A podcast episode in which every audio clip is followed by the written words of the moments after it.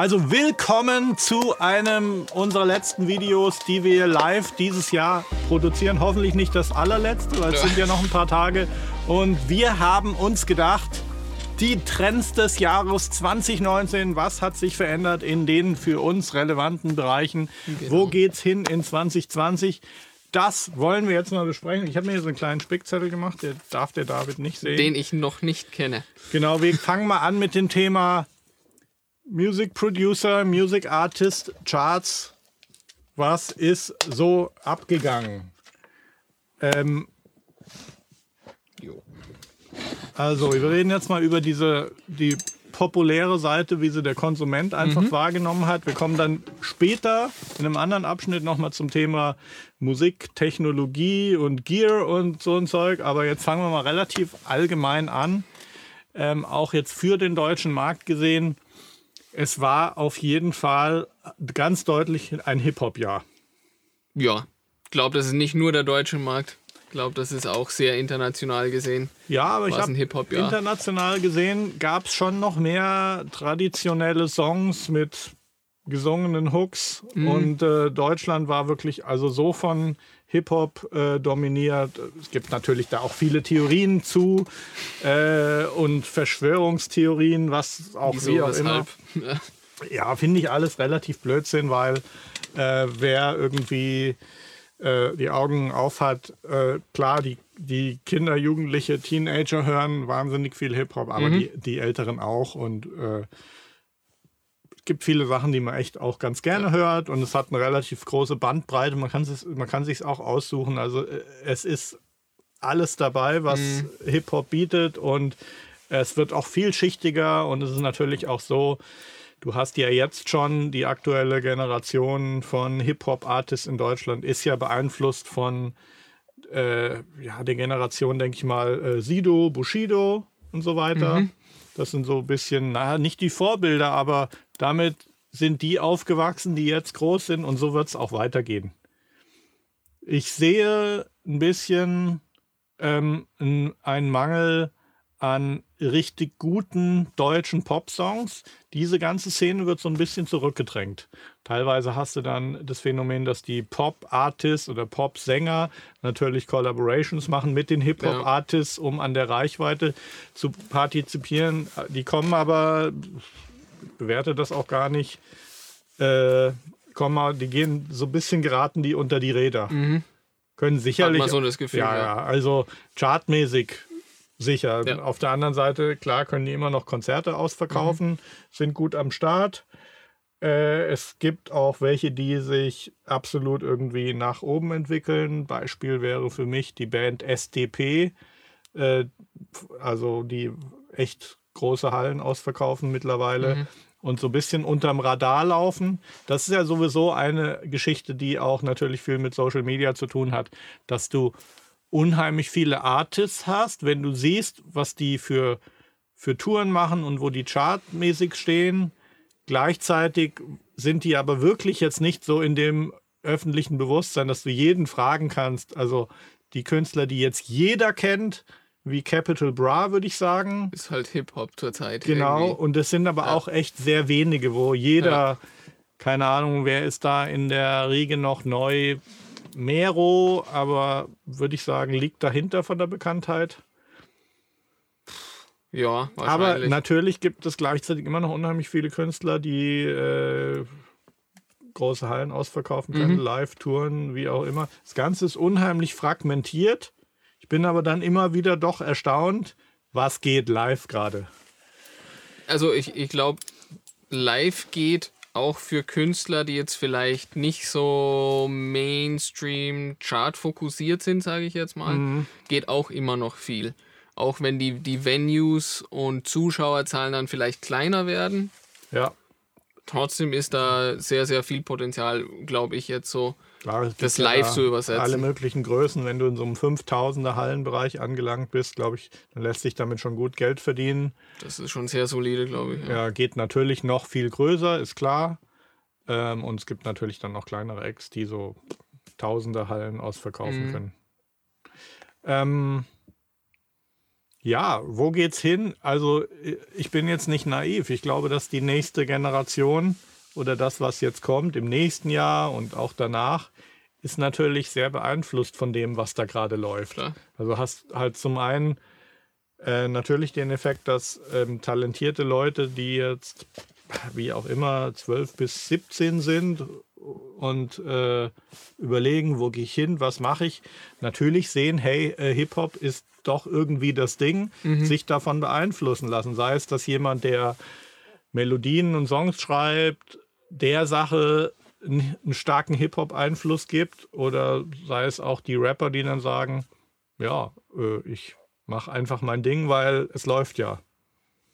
Ja, jetzt, also Deutschland ist für mich jetzt persönlich ein bisschen schwer, weil ich mich da relativ schlecht auskenne, aber ich glaube, das, was du gemeint hast mit äh, Hip-Hop-Einflüssen, wird sicher international auch noch weitergehen, weil selbst bei, bei großen Pop-Acts, die halt wirklich Pop sind, merkt man halt auch stark, sehr stark den Einfluss, den, den Hip-Hop zurzeit gerade hat. Also ob man jetzt ein neues Ariana Grande Album nimmt oder dass Drake halt 13 Mal in den Top 20 Charts ist, da merkt man schon, dass das auch da Hip-Hop sehr, sehr stark am Zug ist. Auf jeden Fall lässt sich ganz klar sagen. Ähm, tja, die Musikproduzenten, über die habe ich mir halt auch ein bisschen Gedanken gemacht. Die Sache ist halt die, als Musikproduzent stehst und fällst du natürlich immer damit, inwieweit du überleben kannst mit dem, dass du Musik machst. Ja. Haben wir auch in der vorigen Folge schon mal behandelt, das Thema. ja. Und ähm, ähm, ja, ich würde, ich würde da mal zu so zum Thema kommen. Ähm, wenn ich jetzt mal, also die erste, die erste Frage ist, wenn du mit Musik Geld verdienen willst, du musst dir überlegen, willst du der Frontman sein oder willst du der Musikproducer sein? Der Frontman ist weniger auswechselbar als der Musikproducer. ja. Und der Frontman ist auch der, der am Ende bessere Möglichkeiten hat, Geld zu verdienen. Mhm. So, als so ein Star bist du natürlich auch, sagen wir mal, klar, hast du eine Welle, hast du einen Höhepunkt und das sinkt dann wieder. Es gibt wenige, die über viele Jahre wirklich dann extrem erfolgreich sind. Äh, da haben wir natürlich, was so diese Kontinuität betrifft, haben wir natürlich unter Umständen so ein bisschen den Vorteil auf der Seite der Musikproduzenten, weil als Musikproduzent, wenn du eine gewisse Vision, Mischung aus Vision und Anpassungsfähigkeit hast, dass du siehst, okay, da kommen Trends, jetzt als Hip-Hop-Producer siehst, okay, ich muss jetzt Beats in der, in die und die Richtung machen, dann bist du in der Lage, mit der nächsten Welle irgendwie mitzuschwimmen. Aber man, man, ich finde, man sollte sich auch gleichzeitig keine Illusionen machen. Es ist extrem schwer, als Musikproduzent halbwegs einen Lebensunterhalt zu verdienen. Das Problem ist halt auch, dass du sehr austauschbar bist. Und ähm, ich weiß jetzt zum Beispiel gar nicht, äh, wenn ich jetzt ein Rapper wäre, international oder deutsch, wie auch immer, ähm, ich würde wahrscheinlich, und das kann ich auch Leuten empfehlen, die selber rappen, ladet euch mal die, Apps Beat, die App Beatstars runter. Äh, da haben wir jetzt selber mal für Ja. ein Social Media Projekt auch Beats gekauft. Ähm, das ist schon sehr cool. Das ist halt eine Plattform, wo sehr, sehr viele Producer ähm, sind und einfach ihre Backing-Tracks, äh, Beats oder was auch immer, wie auch immer du die nennen willst, äh, hochladen. Und da kannst du, egal ob du ein Songwriter bist oder ob du Rapper bist, da kannst du einfach nach irgendwelchen Keywords suchen von aktuellen Künstlern. Dann wirst du schnell irgendwie Leute finden, wo du sagst, hey, die Beats von denen, von dem gefällt, gefallen mir wirklich gut. Die kannst du dir dann auch erstmal umsonst runterladen. Die sind zwar dann ge Getaggt. getaggt Ja. mit irgendwelchen Geschichten, um zu verhindern, dass eben auf dem Beat dann, dass der geklaut wird und darauf was aufgebaut. Und du kannst da erstmal deinen Rap drüber schreiben oder eine Melodie, schauen, ob du irgendwie einen Vibe entwickeln kannst mit dem Ding. Und dann, äh, wenn du da einen Song draus machst, den du veröffentlichen willst, dann kannst du äh, die Produktion dort kaufen und lizenzieren. Du kannst sie non-exklusiv relativ günstig bekommen. Preise So ab- 50 bis, ich habe auch günstigere gesehen. Ja. Es gibt auch Freebeats, weil klar, Leute, die erstmal gar keine Reichweite haben, die sagen, hey, ich will erstmal bekannt werden mit meinen Beats, ist egal, also Verwendet die einfach. verwendet mal, die ja. einfach. Ähm, und also das ist halt äh, so eine Geschichte, interessante Plattform für Music Producer. Kann mir auch vorstellen, dass dann wirklich so die, ähm, die dann auf so einer Plattform sehr populär werden, wenn du dann halt wirklich jeden Tag ein Dutzend äh, non-exclu- non-exclusive Beats verkaufst an Leute, die dann zum großen Teil wahrscheinlich eh nicht viel draus machen, dann kannst du damit ganz gut Geld verdienen. Ähm, und als Künstler ist es halt auch bequem, weil du hast einfach nicht die Nerverei, mit Menschen zusammen im Studio sitzen zu Dieser, müssen dieser scheiß Mensch. genau denen irgendwie was zu erklären. Ja. Ich glaube auch, dass dann, wenn du, wenn du die wirklich angesagten deutschen Hip-Hop-Producer nimmst, dass bei denen das Ding einfach ist, klar, die haben eine Brand, die haben einen Namen, bei denen weiß man, dass, dass sie einfach kontinuierlich und zuverlässig sehr hohe Qualität liefern, aber die haben am Ende des Tages auch eine Riesenbibliothek an Beats aufgebaut über die Jahre, über die Zeit.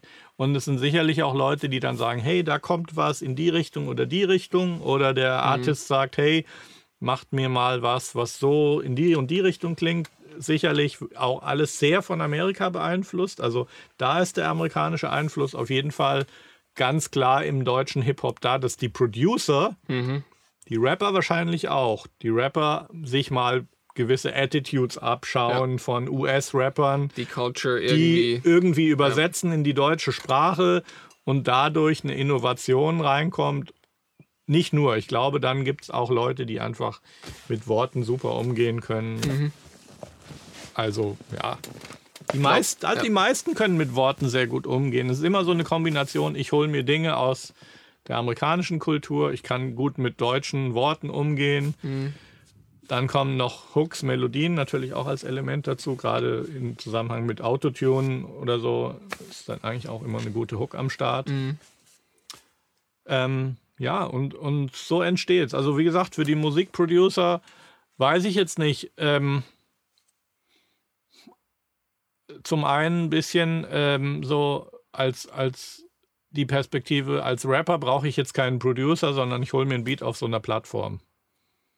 Und wenn Das ist auf jeden Fall so ein Trend, glaube ich. Ja. äh, Mero zum Beispiel, seine erste Single Ballerlos hieß, die war auch genau so ein Ding, was er Mhm. einfach auf so einer Plattform gekauft hat. Ich glaube, er hat von dem ein amerikanischer Producer war, der hat von dem gleichen Producer dann auch noch ein Beat gekauft und natürlich kann sich dann eine Real World Connection auch irgendwie Ja. ergeben. Also eine, so eine digitale Plattform kann halt auch der Gateway in die Real World werden. Mhm.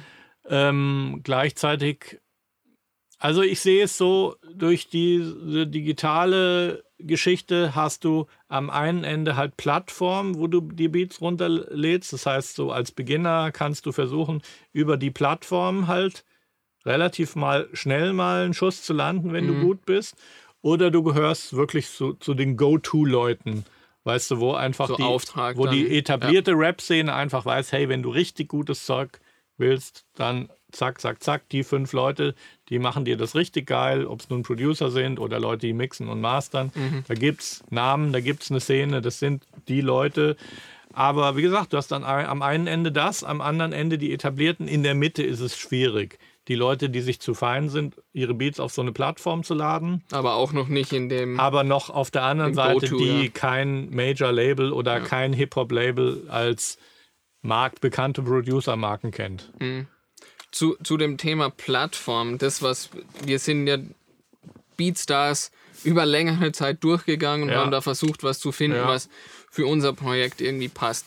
Und ich finde, das ist auch so ein bisschen die, äh, die Balance zwischen, ähm, wie individuell mache ich jetzt so ein Beat oder so ein Track, Mhm. damit es nicht so ein Einheitsbrei wird. Weil Mhm. bei vielen Sachen, die hörst du einfach vier, fünf Sekunden und skippst sofort weiter. Weil sie irgendwie genau gleich klingen wie die ersten zwölf Dinge. Wir hatten sehr viel gleiche Se Genau. Sachen, genau. Auf der anderen Seite, wie weit lehne ich mich aus dem Fenster, bis es halt so ein bisschen ähm, alternativ dann schon wieder, das klingt jetzt irgendwie blöd, aber Mhm. ähm, so weit aus dem Fenster lehnen, dass es mit dem, was es eigentlich sein soll, we zu wenig zu tun hat, sage ich jetzt mal, wenn es Hip-Hop ist. Also da ist so ein bisschen die Balance. Ich glaube halt, dass der, dass der Großteil der Beats, die für kleines Geld gekauft werden dort, sind einfach so Me-Too-Beats. Also du gibst halt ein Capital Bra oder Loredana oder die Hit-Artists, die es gerade gibt und dann kriegst du halt Beats, die sind getaggt auch mit dem Namen, die klingen dann so ähnlich und wenn du was in die Richtung entwickeln willst, hast du da einen ganz guten Startpunkt und die, die Sachen, die sind gut. Also ich kann jetzt da überhaupt gar nichts gegen sagen. Sind jetzt die Sachen auf den Chart-Releases qualitativ besser? Ja, die sind noch mal ein Stück besser. Ja. Da ist noch mal ein Unterschied, aber ich glaube auch, dass es als Rap-Artist einfach auch gehst du so, so Phasen durch. Wieso solltest du Wieso solltest, also du fängst ja nicht an, mit den Etablierten zu arbeiten, Klar. weil dich kennt am Anfang auch niemand.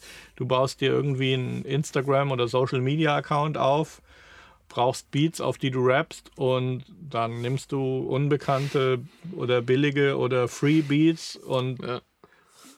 ich weiß auch nicht, ob das Entscheidende ist auch gar nicht der Beat am Ende des Tages. Der muss irgendwie cool sein und passen. Problem ist halt auch wahnsinniges Überangebot an Leuten, die Beats Ja. machen. Und dann glaube ich am Ende des Tages doch nur eine relativ kleine Gruppe von Rappern, Künstlern, die wirklich äh, die Skills haben, da wirklich durchzubrechen. Mhm. Ja. Und die Skills sind ja auch vielfältig. Also es sind ja auch nicht allein die Artist-Skills, sondern Social Media gehört ja auch dazu. Marketing-Skills, Self-Marketing, ja. Genau, da müssen wir jetzt nicht so sehr in die Tiefe gehen, weil da reden wir später nochmal drüber, was Ja. so die Marketing- und Communication-Trends des Jahres waren. Fällt dir sonst zum Thema Musik, Musikrichtungen noch irgendwie was ein? 2019 oder wo du glaubst, 2020 wird sich was tun oder Dinge, die du am Horizont siehst? Also, ich finde dieses, ähm, dieser Hip-Hop-Trap-Sound Mhm. ist ja jetzt schon doch einige Jahre alt, vor allem in, in, äh, auf der amerikanischen Seite Ja. der Charts irgendwie. Und so allein vom Bauchgefühl glaube ich, dass schon langsam so, ähm, keine Ahnung was, aber vom, vom Underground her sich irgendwas entwickeln wird, Mhm. was dem halt dann, ich will jetzt nicht sagen entgegensteht, aber was vielleicht die, die, die Charts dann wieder so ein bisschen in eine andere Richtung führt. Deutschland hattest du ja vor allem den Tropical Sound, der auch so dieses Jahr auch noch gut Ja. vertreten war. Ja, und in, in der USA kann ich mir vorstellen, dass, dass die lateinamerikanische Kultur immer Mhm. stärker Ja, ähm, aber die siehst du, hier, einflüssig wird. siehst du hier auch im deutschen Hip-Hop. Ja. Die Latin Beats sind auch voll, voll Genau. da eigentlich. Oder, oder ähm, braucht man ja nur irgendwie Despacito. Ja, Ist ja das meiste auch auf Spanisch, Ja. bis auf die Justin Bieber-Version. mhm. Ähm, dass das halt immer mehr irgendwie in den, in den Mainstream kommt, könnte ich mir vorstellen. Aber alleine Ja. so vom, vom Bauchgefühl her, Trap, schauen wir mal, wie sich wie sich's wir entwickeln wird. reden hier natürlich jetzt wirklich über die großen Trends, die Ja. großen Sachen. Ähm, Es gibt eh immer alles Ja, ja, es ist, ist auch so, dass einfach unsere durch Social Media, kurz gesagt, dadurch, dass nicht mehr allein Major große Labels bestimmen, wo es hingeht und was der Trend ist. Hm, Zwölf Leute gucken zu, finde ich voll geil. cool. Dankeschön. Hallo an alle, die Hallo zusehen. an alle. Die meisten müssen ja heute auch ein bisschen Lebensmittel einkaufen, weil. Nee, morgen ist auch noch normaler Samstag, kann man auch noch einkaufen. Ganz normal. Nee, Und dann ist schon wieder Kauft- Neujahr. Genau, aber es ist halt alles weggefressen worden jetzt die letzten drei Tage. Ähm, nee, was ich sagen wollte, dadurch, dass halt, es ist auch ganz klar, ähm, die Majors haben einfach in der Entwicklung einfach nichts mehr zu sagen. Also ja, die versuchen dann alles zu kaufen, was Urban ist. Kauf Urban, kauf Urban, kauf alles, was Urban ist. Kauf, kauf, kauf, kauf, ich kauf, ich kauf, ich kauf, ich kauf Ja. weil das auch gut kalkulierbar ist mit den Streams. Ein Künstler hat eine gewisse Social-Media-Reichweite, so ab 200.000, 300.000 Followern und mehr wird es interessant. man echt Dann was machen, ja. weißt du auch, dass gewisse Streams an den Start kommen. Das kannst du kalkulieren. Der Typ hat keine Kohle. Dann kannst du ihm, dann kaufst du. Kauf Urban, kauf Urban, kauf Urban, kauf Urban. Kauft, kauft und dann kriegst du deinen Marktanteil. Und äh, dann gibt es noch den interessanten Konflikt. Der A&A hat irgendwelche Ideen. Der Künstler sagt, leck mich am Arsch, fick, fick dich. Der A&R sagt, aber du hast Geld von uns bekommen. Der Künstler sagt immer noch, fick dich. Interessante Dynamik. Ach, ja. Der Künstler hat den Leverage, aber da wird immer noch Geld ausgetauscht, wie auch immer. Und die Versuchung ist groß, ist eine interessante Dynamik. Sicherlich auch eine neue Generation von Plattenfirmenmanagern, die dann sagen: Hey, wir mischen uns da nicht ein, wir machen einen Deal, der irgendwie bezahlbar ist und Sinn macht, äh, bringen unser Vertriebs-Knowledge, das Ding einfach auf alle Plattformen zu bringen, machen hier eine Koop, da eine Koop, unsere alten Fernsehkontakte, versuchen hier, da, wo, wo, wo nicht alles mit Schimpfwörtern gepflastert ist, können wir es da noch in die und die Sendung. So, Ja. ich glaube, da ist eine neue Generation auch am Start. Ja, also das ist jetzt eindeutig. Kann man, glaube ich, wenig bestreiten, dass Genau. die Mu Musikkultur jetzt. Kann ich jetzt gerne irgendwie so ein Studiofrühstück von vor zwei oder drei Jahren einblenden, wo, wir die, wo ich die Entwicklung auch schon vorausgesagt und gesehen habe, ist jetzt, also gibt es keine Diskussion Ja. mehr. glaub Auf jeden nicht. Fall. Ja, wie gesagt, und dadurch gibt es natürlich alles. Und es gibt wirklich in alle möglichen Musikrichtungen Acts, die auch eine kleine oder mittlere Halle oder auch eine große Halle ausverkaufen können. Und es gibt auch natürlich ein älteres Publikum, was nicht an Instagram und Social Media dranhängt. Und es gibt Florian Silber, Silber, Silbereisen, wollte ich sagen. Silver. Silver- Silbereiern.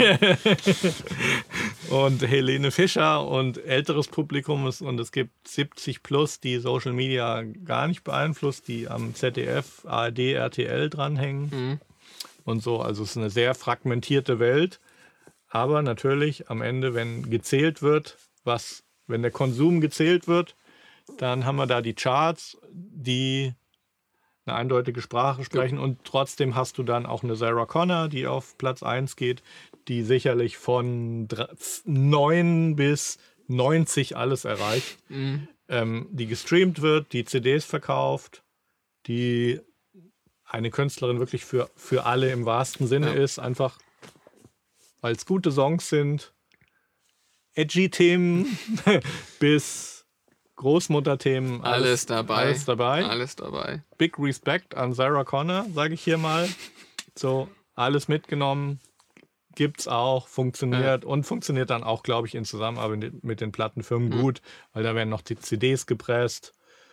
Da kannst du in die TV-Fernsehen. TV-Sendungen, Mhm. kannst du die ganze, ganze Ding spielen. Und Jo. trotzdem könnte da jetzt auch ein beliebiger Rapper mal featuren. Gab's nicht, glaube ich, oder? Auf dem Album, weiß ich nicht. Ja, mehr habe ich da jetzt eigentlich nicht zu zu sagen. Für unsere Zuschauer, die natürlich größtenteils Music Producer sind, die müssen sich selber ein bisschen überlegen, was sie da, was sie da rausnehmen. Es gibt natürlich, ist es auch für die Music Producer so, es gibt viele, viele andere Bereiche, in denen, in, wo ihr eure Musik verkaufen könnt. Äh, das sind alles Bereiche, wo man sich reinarbeiten muss, wo man teilweise Kontakte auch aufbauen muss. Es wird wahnsinnig viel für Streaming, TV-Services, also Netflix produziert wahnsinnig viel Musik, äh, äh, viele Serien, die brauchen Hintergrundmusik. Und da gibt es auch die ganze Bandbreite von äh, Produktionsfirmen kaufen aus Libraries. Das heißt, es kann interessant sein, für Libraries zu produzieren. Da gibt es gewisse Key-Leute, die die Kontakte haben, die Sachen vermitteln. Da gibt es aber auch sicherlich äh, Subscription Services für Background Music. Das gleiche gibt es für YouTuber, die sich auch irgendwo bedienen. Jo. Und dann gibt es auf der anderen Seite natürlich die Leute, die in LA sitzen, Managements haben und wo wirklich, hey, du produzierst jetzt für den Hollywood-Film oder für die Netflix-Serie was und es ist High Budget und das gleiche Talent kriegt einmal für die gleiche Arbeit 10 Dollar und einmal 10.000 Dollar. Und es ist dann die Kunst, der diese Welt, diese komplexe, auch absurd gegensätzliche Welt zu navigieren, ob man zu denen gehört, die 10 Dollar oder 10.000 Dollar verdienen. Digitale Kompetenz ist da auf jeden Fall ein Thema. Oh ja. Das auch, also als Musikproducer ist es sicher jetzt auch meiner Meinung nach gut, wenn man so ein bisschen Direct-to-Consumer wird. Natürlich macht man im, am Ende vom Tag jetzt zum Beispiel ein Beat für einen Künstler, aber dann trotzdem nebenbei noch ein Instagram, ein TikTok zu haben, wo man dann auch wirklich mit den Endkonsumenten irgendwie in Kontakt tritt, Ja, ich glaube ist, auch finde ich, einfach eine, eine. Plattform zu haben, wo du auch deine Backing-Tracks, Beats, was auch immer, auch verkaufst, deine Services. Ähm, also wir hatten ja auch für ein Social-Media-Projekt ein paar Backing-Tracks gekauft und da habe ich halt auch erstmal gegoogelt, Hip-Hop-Beats kaufen oder bei Hip-Hop-Beats und dann hatte ich ein amerikanisches Producer-Team gefunden, die haben, sind auch in Google relativ hoch gerankt gewesen. Die waren dann auch auf Beatstars und die habe ich dann angeschrieben wegen verschiedenen Konditionen und so. Und ähm, die haben dann gesagt, hey, kannst du uns den Gefallen tun und nicht bei Beatstars kaufen, sondern über unsere Website direkt. Habe ich dann auch gemacht.